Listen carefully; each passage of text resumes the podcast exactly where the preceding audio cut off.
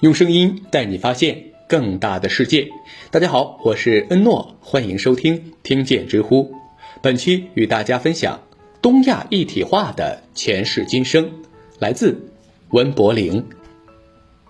数千年来，东亚一直是中国的东亚。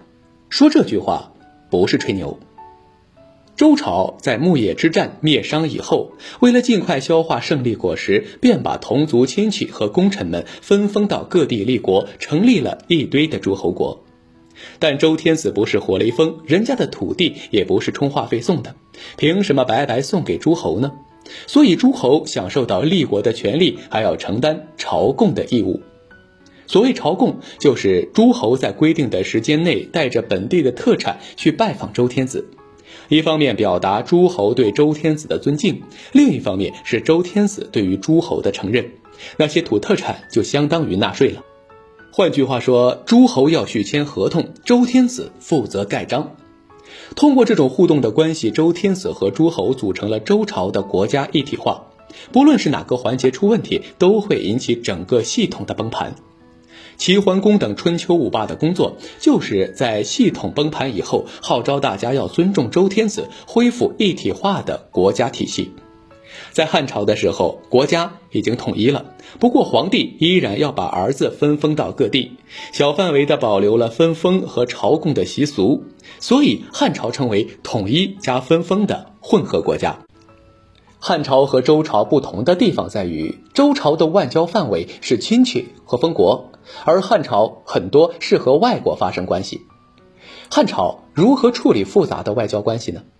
这种事情对于实力差不多的小国来说是个大麻烦，但是对于汉朝来说根本不是事儿。看看周围小国的体量、人口和经济，怎么打交道还用说吗？于是周天子和诸侯的朝贡体系被汉朝放大到国家层面，形成东亚国际朝贡体系。从此以后，不管中国的王朝如何更替，周边的小国如何变化，这种大哥和小弟的关系一直保持下来。甚至随着中国的影响力越来越大，小弟也越来越多。比如唐朝的藩属国有七十多个，郑和下西洋以后的明朝，藩属国扩大到一百五十多个。即便是闭关锁国的清朝，朝鲜、越南、琉球依然是藩属国。整整数千年里，中国的强大国力犹如磁铁，对周边国家产生了强大的向心力。在东亚这片地方，只要中国说不行，那就真的是不行。说一句，东亚是中国的东亚，没毛病吧？所以，东亚一体化是自古以来的东西，不是这几年冒出来的新概念。那么，就有一个问题：数千年来的中国主导的东亚一体化，到底？有什么用？我们要知道一个常识，在没有外力介入的时候，东亚的国际秩序只能中国来主导。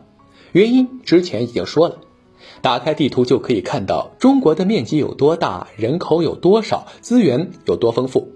这不仅仅是一个强大国力的基础，还是一个庞大的市场。再看日本、朝鲜、越南这些稍微小一点的国家。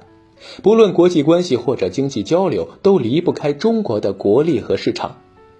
如果让日本或者朝鲜主导东亚国际秩序，就是典型的小马拉大车，明显带不动吗？所以，中国主导东亚国际秩序是娘胎里带来的基因，改都改不了。在数千年的朝贡体系里，中国一直是当之无愧的大哥，东南亚、朝鲜、日本等国家就是小弟。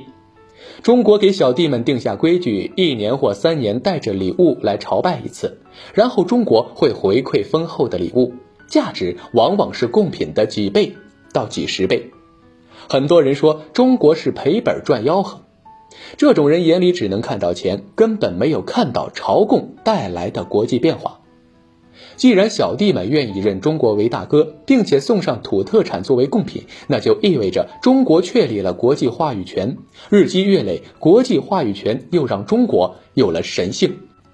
好了，本期先分享这篇文章的第一部分，感谢收听，欢迎关注、订阅、点赞、转发。我是诺，我们下期再见。